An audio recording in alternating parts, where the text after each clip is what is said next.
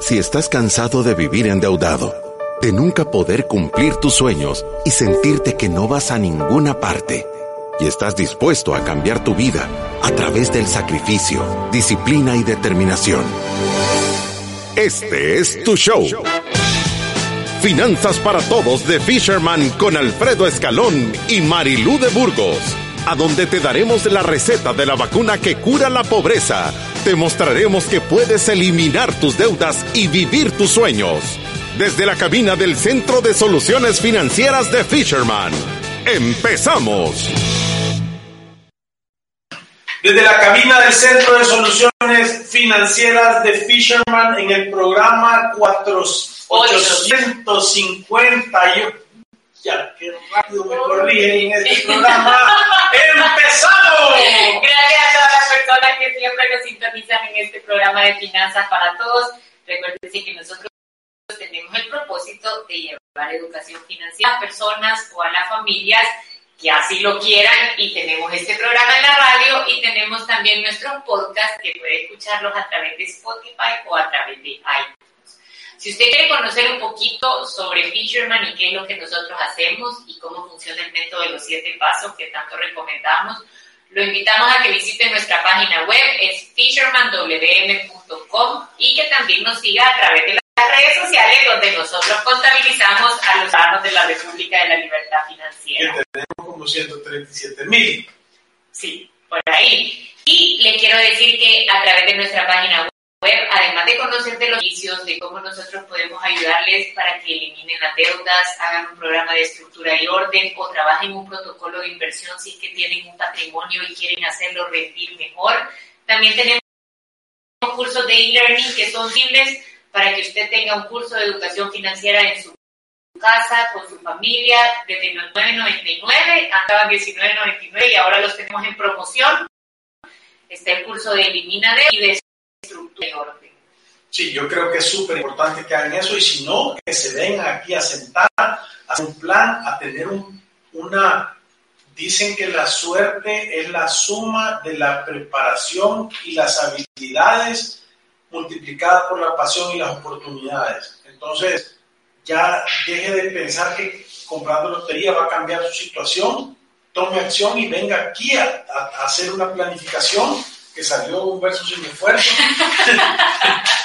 para que de verdad tenga la genuina oportunidad de hacer sus sueños hechos realidad. Le queremos mandar saludos a la gente de Water de Novex, de la ferretería, porque empezó ayer su programa de planificación financiera y bienestar empresarial para sus empleados. Estamos súper contentos, ha habido un montón de gente y nos encanta que ya estamos con programas de bienestar financiero en la región.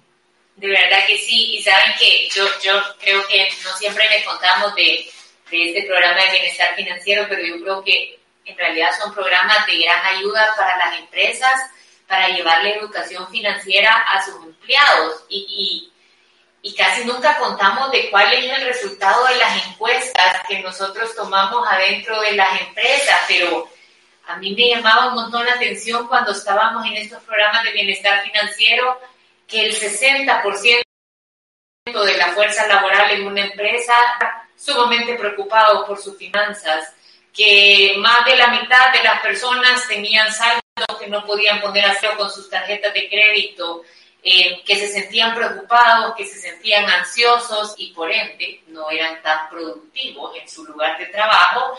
Y recuérdese que eso obviamente afecta el rendimiento de una empresa. Entonces, programa uno para llevarle educación a las personas y que supieran qué hacer en esta situación y no solo qué hacer, sino que también personas que están jóvenes y que todavía no han cometido errores, que no los cometan, Eso, que, eso tengan, es que tengan una vida laboral exitosa y que eso vaya acompañado de encontrar el éxito financiero en el camino, que creo que es uno de los propósitos de por qué todos salimos a trabajar en las mañanas. Y creo que este programa ha migrado ahora a ser totalmente en línea y eso ayuda a que llegue a muchísimas más personas. Vacunación preventiva. Sí, antes teníamos que ir con Alfredo, las charlas eran, las horas de consulta eran presenciales, Ahora tenemos esta plataforma en línea en donde todos los empleados pueden recibir todo el programa de educación financiera desde la disponibilidad de su horario. Lo quiere hacer en la mañana, en la tarde, en la noche. Tienen como seis meses para completar el curso. Tienen obviamente tareas como llenar su presupuesto, llenar su estado de las deudas, hacer un plan para prepagarlas, encontrar eficiencias, tener una gestión de riesgo adecuada, tener conciencia de este montón de temas que nadie se lo...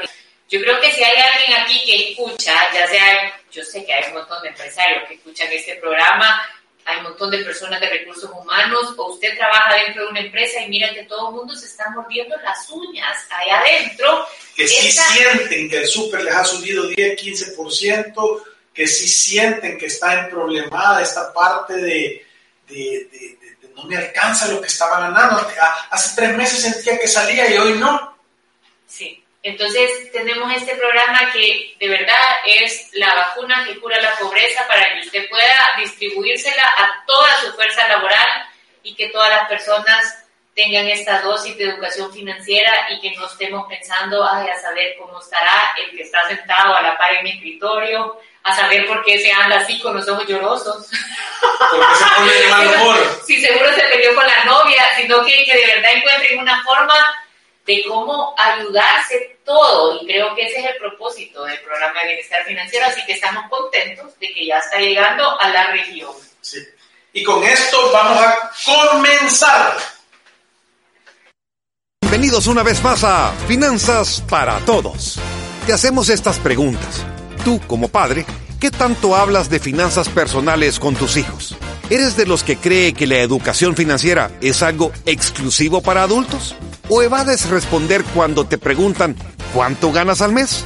Así como tú, existen muchos padres que, preocupados por la situación financiera, optan por no hablar de dinero en familia y prefieren mantener la imagen de estabilidad todos nuestros hijos necesariamente tendrán que saber cómo manejar su propio dinero a medida que crecen, por lo que es mejor comenzar con educación financiera desde temprana edad. Porque sabemos que es inevitable que conforme crezcan aprendan cosas incorrectas en el manejo del dinero, pero serán experiencias que podrán corregirse si como padres los orientamos a tomar decisiones correctas. Hoy en Finanzas para Todos, el tema es el rol del padre de familia en las finanzas familiares.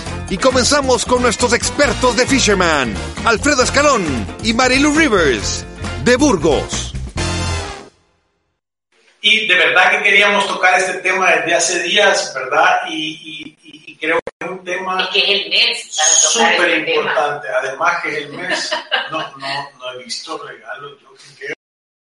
Yo creo que estábamos fallando, pero creo que una de las cosas importantes de hablar de esto es entender cuál es el rol que debo jugar y qué rol no me debo de poner a jugar como padre de familia en el tema financiero. Y normalmente eh, eh, son tres roles que debería de cumplir si tú sos eh, padre de familia y tener responsabilidad con terceros. Número, ¿verdad? Número dos es ser un protector y número tres es ser un educador de temas financieros en tu familia. Normalmente, cuando no tenemos claridad de qué es lo que está sucediendo, podemos caer en errores que traen consecuencias que de verdad terminan saliendo más caras de lo que nosotros pensamos. Y creo que una de las cosas importantes que ha sucedido en los últimos tiempos es que antes el rol de ser un proveedor de tu hogar era exclusivamente del hombre y eso ha ido cambiando. En su mayoría, sí. En su mayoría ha ido cambiando. No es que no existan, pero ha ido cambiando. Y el, otro tema es que antes el rol del tema financiero era exclusivo para el padre de la casa y ahora es un tema que es un equipo en tu casa. Y de estos temas queremos hablar nosotros el día de hoy. Y, y sabe que yo creo que es importante eh, hablar de estos temas porque nosotros siempre estamos hablando de la importancia de hacer equipo, de tener objetivos financieros en común y siempre seguimos recibiendo familias en donde no hay sintonía de cómo debería de manejarse el tema de las finanzas de la familia. Es que no son las finanzas personales. Cuando uno está con una pareja y también tienen hijos, ya, ya no soy solo yo y estoy pensando en mí, sino que tengo obligaciones con terceros que tengo que cumplir o que cualquier adulto responsable, como decimos nosotros, debería de cumplir. Y, creo que usted habló un poquito de los errores más comunes que nosotros vemos y, nosotros aquí les ponemos las cosas que vamos encontrando y se repite tanto que ya vale la pena que lo bauticemos.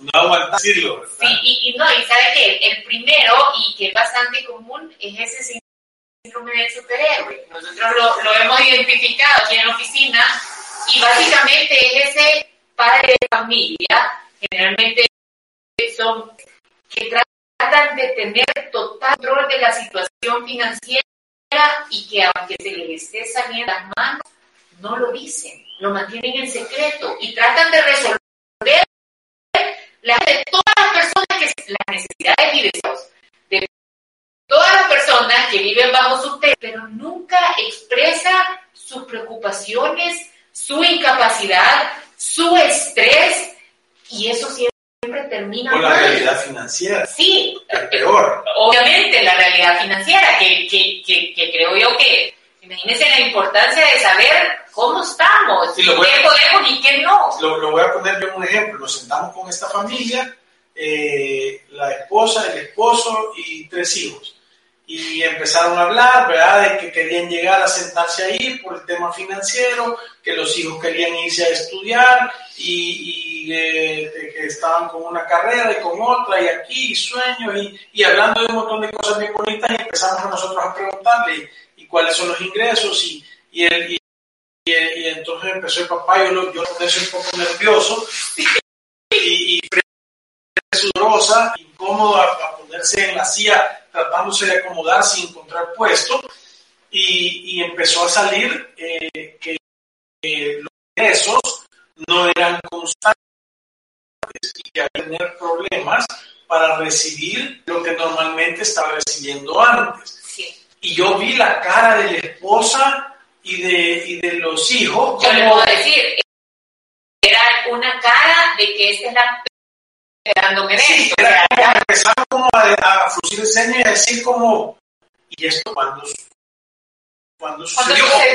pero el segundo paso normalmente por el estilo de vida que familia tenía era como, sí, qué fregada, y entonces surgir es decir, bueno, entonces el dinero, eh, estamos a nuestros ahorros, del capital tenemos. Y entonces dijo, no, se acabó hace rato, y no tenemos nada de dinero ahorrado. Y entonces ya ahí se empezaron, que se pusieron incómodos todos. No, ahí le voy a decir, yo lo recuerdo perfectamente, los hijos empezaron a decir, ¿y por qué no nos había dicho? No solo eso, sino que el papá, y aquí viene el síndrome del superhéroe, antes de decir que no, creen que ya de conseguirlo, de prestarlo, de, de, de ponerlo sin que nadie se dé cuenta, porque creen que tiene la capacidad de echarse el mundo en la espalda.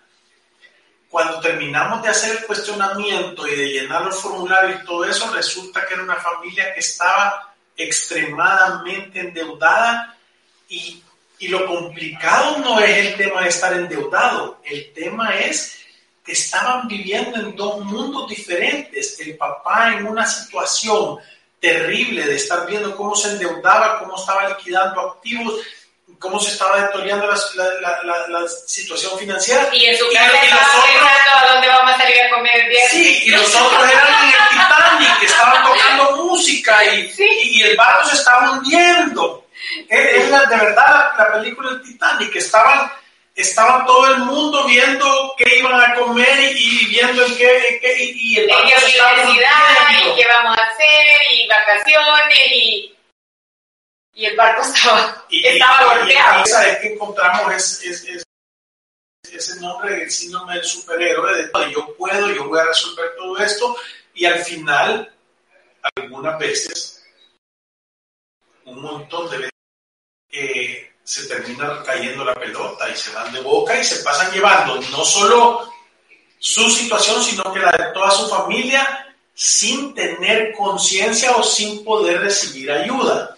Pero vaya, yo le voy a decir que quise poner este como el primero porque yo lo veo como este problema deteriorarse, o sea, como manifestarse, perdón, de un montón de formas. O sea, yo puede ser que yo sea una persona reservada y que tengo el síndrome del superhéroe y no le quiero contar a nadie, decido simplemente no hacerlo, pero también puede ser que quizás nadie tiene idea de preguntarme. ¿Cómo vamos? ¿Qué tal estamos? ¿Me entiende? Porque y, esto a mí me ha pasado un montón de veces y creo que hay muchas parejas que pueden estar sufriendo esto afuera.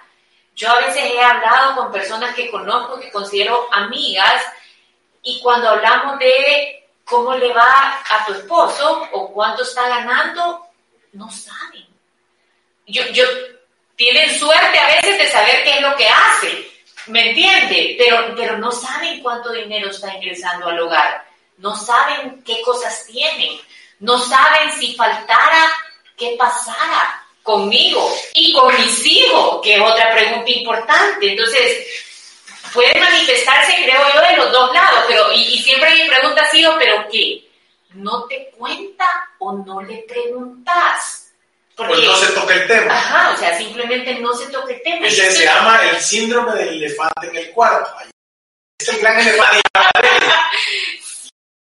Sí, pero son cosas fundamentales, ¿me entiendes? O sea, y, no significa, porque yo, yo creo que tiene que haber una dinámica en toda pareja en donde si yo pregunto, ¿y vos cuánto ganás? No es que te quiero quitar el dinero, es que tengo el derecho y también la necesidad de tener el conocimiento si estoy viviendo bajo el mismo techo. ¿Y vos cuánto debes? ¿Y cómo estamos con los gastos? o qué cosas podemos hacer para mejorar, qué cosas sí podemos o qué cosas no. Y, otra pregunta importante debería ser hacia dónde vamos, ¿verdad? O sea, para adelante, ¿cómo crees que va a acabar esta historia? espérame, hay, temas más complicados todavía y, te lo voy a poner por qué. Nosotros todo el tiempo estamos tomando una encuesta en Fisherman y, estamos. Eh, siempre en las redes sociales abriendo esto, cuando vamos a los programas de bienestar empresarial, lo mandamos como un diagnóstico para ver la situación financiera de las personas.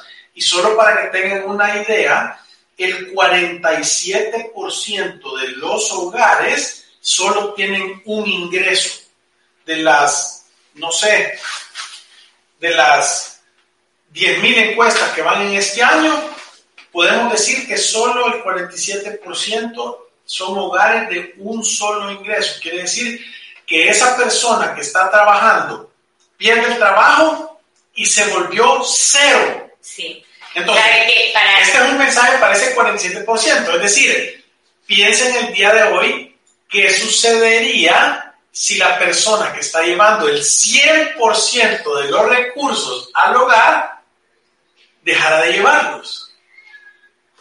Ese sería. No, le dan ganas de venir a sería un buen momento para darse cuenta de todos los errores que se han cometido en el pasado, ¿sabe? Yo no, de verdad creo que este programa puede despertar a muchas personas de la necesidad de tener estas conversaciones en familia. Es que es fundamental tenerlas y que tanto el hombre y la mujer tengan conocimiento de cuáles son nuestros recursos, cómo los estamos manejando, qué oportunidades tenemos para adelante, qué problemas podemos solucionar ahorita y cómo podemos planificar el qué pasar así. No, y, voy a ir un paso más allá.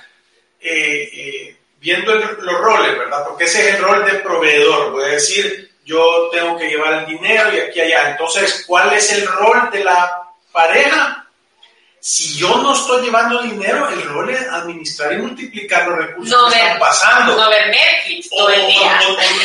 dejar, ver Netflix todo el día. O estar pensando que lo importante es tener cosas y gastarlo.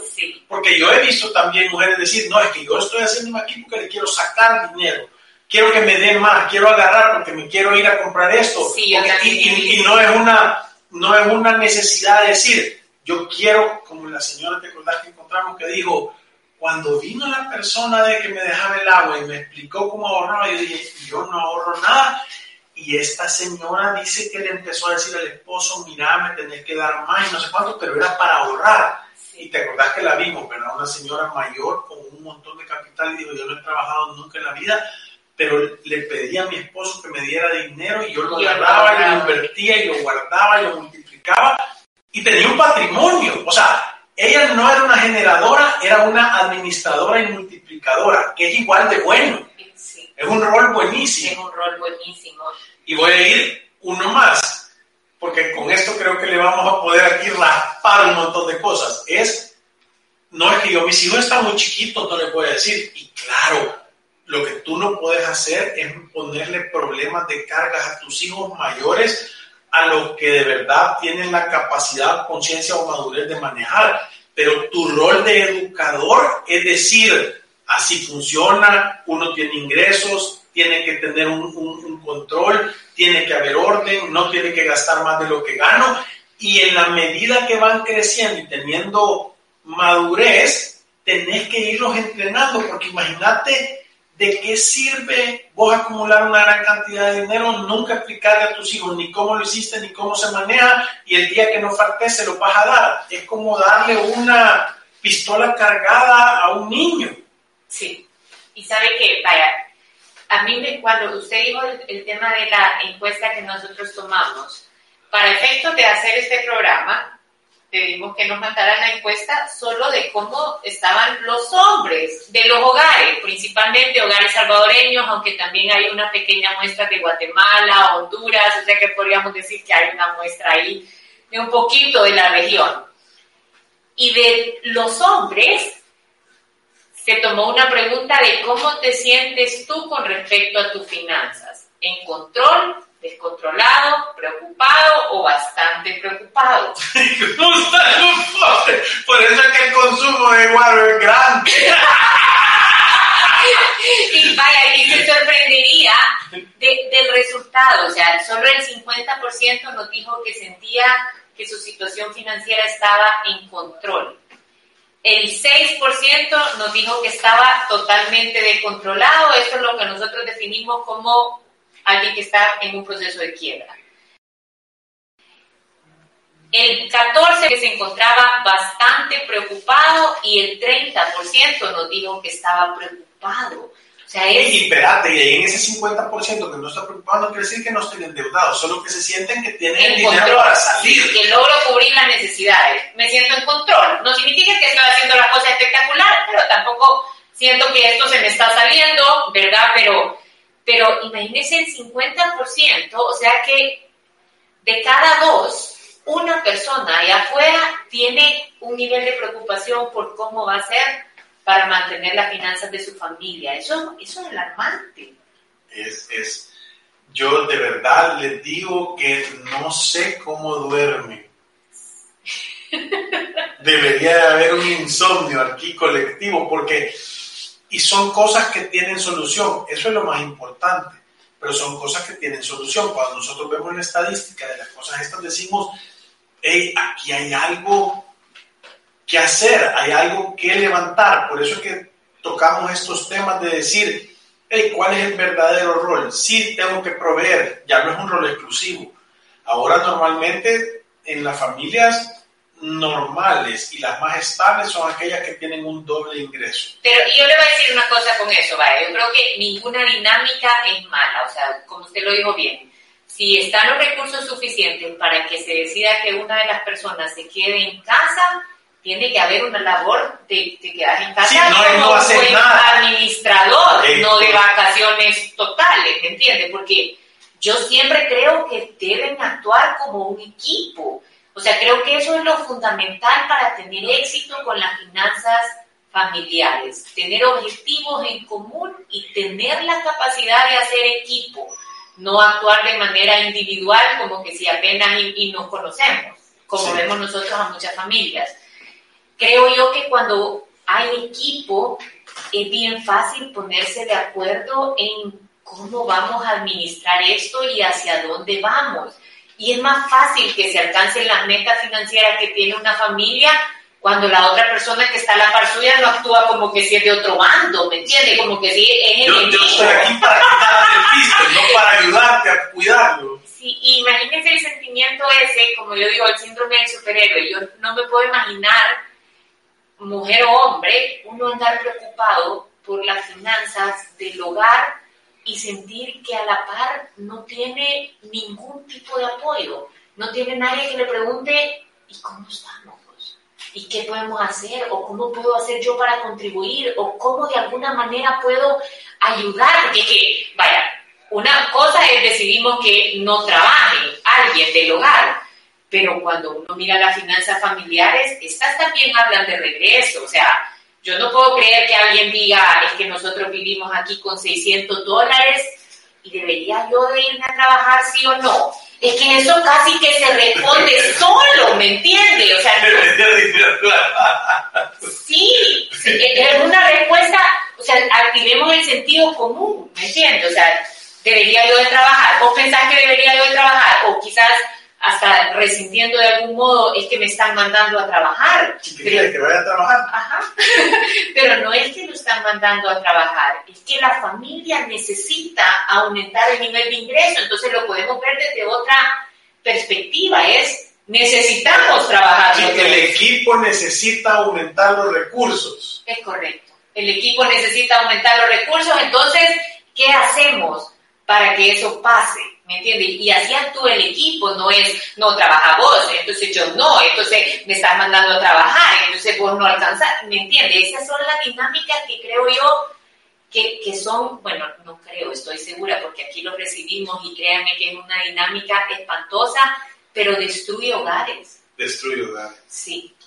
De- o sea, destruye, destruye hogares. Yo siempre he dicho que cuando el, el- el- el dinero sale por la puerta, el amor se va por la ventana. Sí.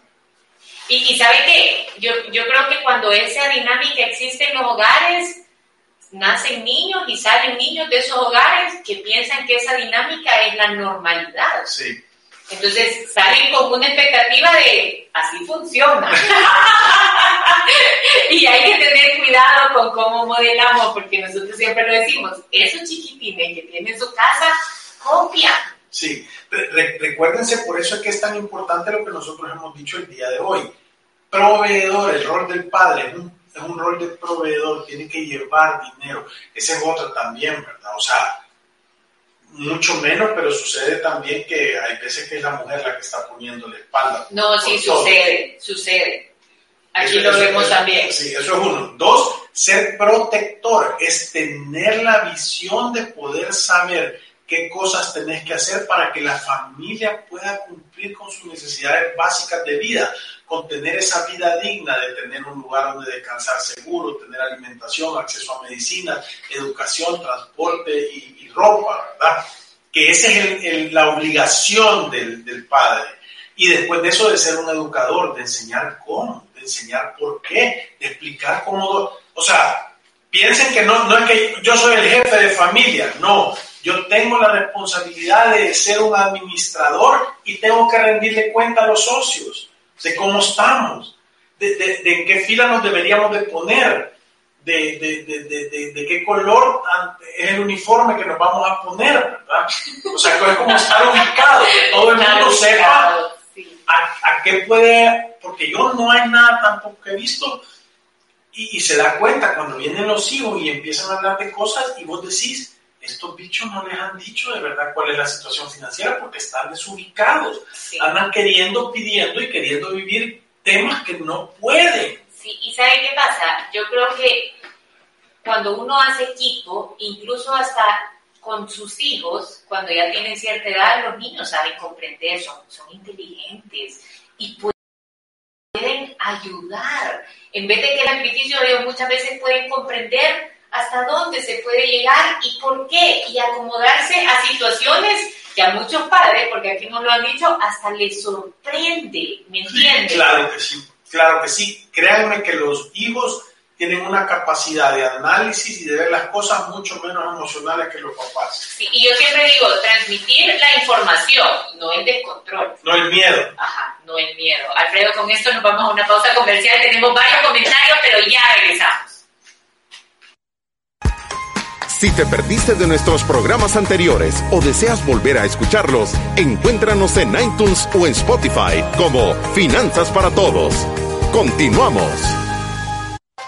Tu estado de cuenta, fácil y rápido, con AFP Confía. Solicítalo a través de WhatsApp al 2267-7777 o por Facebook Messenger. AFP Confía, innovación que nos acerca.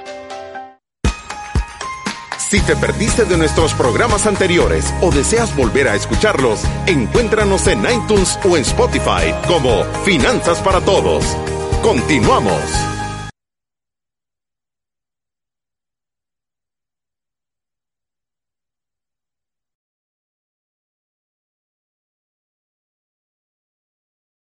Empezamos ya, sí. José nos dice, interesante tema. También se da el caso que un miembro venga de una familia sana financieramente y la otra no. Y no me refiero a que uno sea gastón, sino que, por ejemplo, un miembro tiene que, por que sostener a sus padres mientras que el otro miembro no, ya que ellos ahorraron y tienen su vida resuelta. Pues mira, eh, eh, eso es lo que nosotros Eso es bastante y mil veces, si nosotros sabemos, el 89% de las personas eh, mayores de 65 años dependen de un tercero, no pueden dejar de trabajar. Lo hemos medido nosotros, tenemos estadística. ¿Qué es lo que sucede? Pero, pero yo, recuérdense la familia, yo no puedo dar lo que no tengo. No puedes dar lo que no tenés. Tú no puedes venir y por el hecho de tener que mantener a tus papás, vas a quebrar a tu familia. Es que no hace sentido. No hace sentido. Sí, por eso nosotros siempre decimos, casa, comida, medicinas, transporte y educación. Primero a su núcleo familiar. Si hay algo con lo que yo puedo ayudar después de eso, por supuesto que tengo que hacerlo, pero hemos visto muchas familias que le pasan una cuota mensual a uno de sus padres y no tienen la capacidad para hacerlo. Perdón, pero parece que el gesto es bueno y está la buena intención de yo quiero ayudar a mis papás, pero no soy yo el que lo está haciendo, sino que la tarjeta de crédito, ¿me entiendes? Entonces estoy quebrando a mi familia en el proceso. Es mejor decirle, vení aquí, fallando, fallando en el rol de protector de tu metro cuadrado, que es tu familia. Sí. José nos dice, debería de ser una tarea de los padres de familia encaminar a sus hijos para cambiar la realidad en la que están viviendo. Hay padres de familia que son de escasos recursos y no buscan la forma de salir adelante. Y de la misma forma le transmiten ese pensamiento conformista o de pobreza a sus hijos en lugar de motivarlos a salir de esa zona. Conozco el caso de alguien que le debían a su hijo que por sus límites económicos no tenía un carro. Por tanto, un carro estaba fuera del alcance de él, en lugar de motivarlo a trabajar para que él pudiera adquirir uno.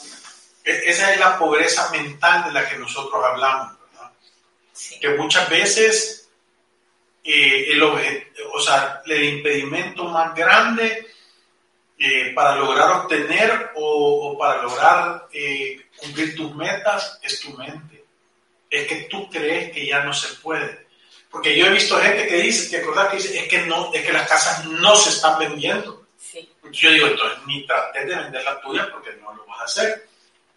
Ahora, tenemos gente que dice, ya vengo, ya me voy, voy a vender mi casa, y de rato regresa con tres casas vendidas. Sí. Y, es, tiene que ver, o sea, recordate que un montón de lo que pasa en tu vida tiene que ver con el tipo de pensamiento que tú tenés. Por eso es tan importante, nosotros lo hemos dicho, tus hijos solo van a hacer el 10% de las cosas que vos les digas y van a hacer el 90% de lo que tú hagas porque el humano aprende por modelaje, es el mayor, eh, el mayor eh, punto de educación o de aprendizaje es el modelaje.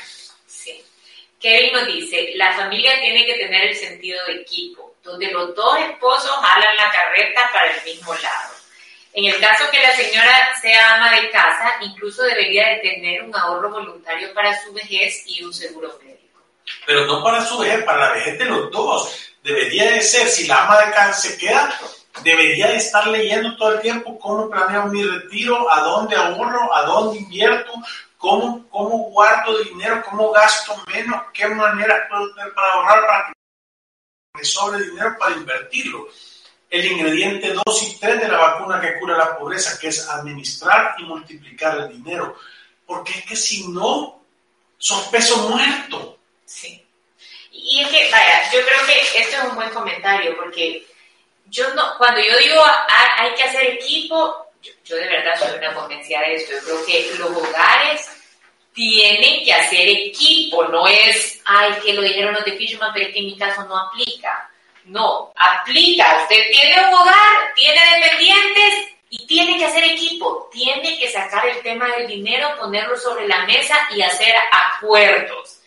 Esto, obviamente, si no hay esa dinámica en las familias, quizás no va a ser fácil, pero hay que caminar hacia eso. Contrate a un árbitro profesional. Eso sí, eh, de verdad nosotros podemos ayudar también a eso, pero y yo creo que cuando decimos equipo no estamos dando una fórmula, esto puede funcionar de distintas maneras, pero ¿qué es lo importante de esto? Que haya un acuerdo de qué es lo que va a ingresar a nuestro hogar y estamos conformes con lo que está ingresando y con la dinámica de proveer, quizás yo me quedo en la casa o lo esto no funciona, sí o no y por qué.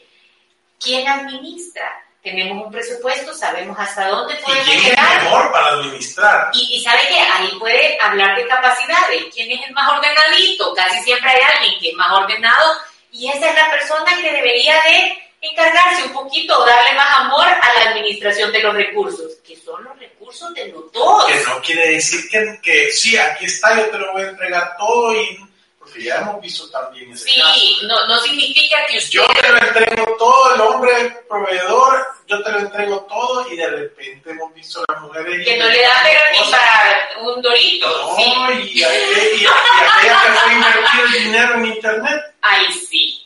Sí, sin hacer tonteras, ¿verdad? Sí. y, creo que también el, el, otro tema que está ahí afuera es, yo proveo y todas esas cosas, la mujer también provee, pero no, mi salario es para mis cosas, mi dinero es mío. Ah, y vos sacaste todo para la casa. Sí, mi dinero es mío y tu dinero es de todos. O sea, eso no es ser más espantosa, pero eso es lo siguiente que iba a decir. Lo otro importante es hacer acuerdos ¿Vamos a invertir en esto? Sí. ¿Estamos de acuerdo? Sí. ¿O no? ¿Y por qué? Si hay alguien que no está de acuerdo, entonces no se hace. Porque si esto va mal, entonces uno va a tener la culpa y el otro va a decir fue tu culpa. Pero cuando hay acuerdos es no fue mal. No fue mal o no fue bien. O no fue bien, es correcto. Y lo último es establecer objetivos en común, que creo que es lo más importante. Todos queremos tener paz financiera, todos queremos tener un retiro espectacular, todos queremos darle oportunidad a nuestros hijos. Si se hablan de esos temas, es más fácil ponerse en sintonía. Sí, yo, yo creo que es tan importante poder poner estos temas en la mesa, discutirlos sin que las emociones nos sobrepasen, sino que entendiendo cuáles son los objetivos. Mira, nosotros hemos tenido gente que le hemos dicho aquí, bueno, ya, al final, si lo que tienen son hijos y ahí va a llegar todo, entonces vale la pena ponerse de acuerdo vale la pena tener objetivos, vale la pena poder estructurarse. Sí, vale la pena poder hablar de estos temas. Y con esto se nos ha acabado el tiempo. Gracias por todos sus comentarios. Vamos a estar aquí el día lunes con otro programa de Finanzas para Todos y como siempre nos vamos recordándoles que ir a través de la vida sin una planificación financiera familiar es un acto de genuina locura. Gracias. Adiós.